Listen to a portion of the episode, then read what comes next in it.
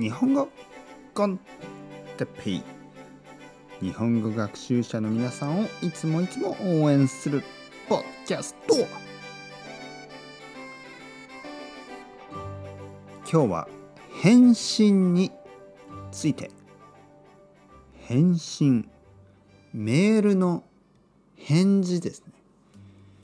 はい皆さんこんにちは。日本語コンテッペイの時間ですね。元気ですか？僕はもちろん元気ですよ。今日は返信について話したいと思います。返信。まあ返信という言葉はいろいろな漢字がありますけど今日話すのはメールの返信ですね。E メール。とかまあそうですね。返事。とも言えますね。返事。あの例えば WhatsApp とかね。LINE とか。まあそういう時は返事。返事をすると言います。E メールの場合は返信をすると言います。まあ例えば皆さんが何か、えー、仕事をしている時にまあ仕事のお客さんクライアントとか仕事のまあ同僚ですね。会社の同僚コリーグスですね。同僚とか。にメールをしますね。E メール。そして返信を待ちます。で返信が早い人。ねそのリスポンスの早い人。返信が早い人と返信が遅い人がいますね。で返信が遅い人は本当にイライラしますね。イライラ。イライラするというのはちょっと怒怒る感じですね。ああどうしてこんなに返信が遅いんだよ。ね。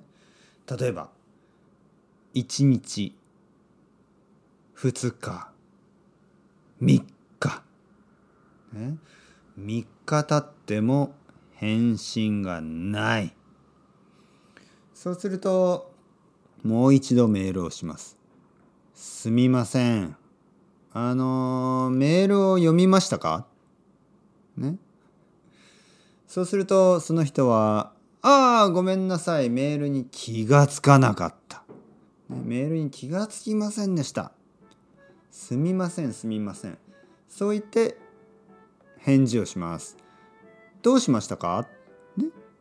そして皆さんはまた「ああ実はこうこうこうこうこうでこういうことですけどあの来週あの予定はどうですか?」まあ例えばこうやってまたメールをします。そうするとまた返信がない。返信が遅い。一日待っても返信が来ない。2日待っても返信が来ない。3日経ってイライラしてね。はあいつ遅いな返信が。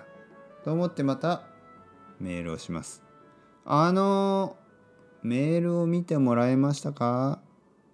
そうするとその人は「ああごめんなさい。また忘れてました返信を」ね。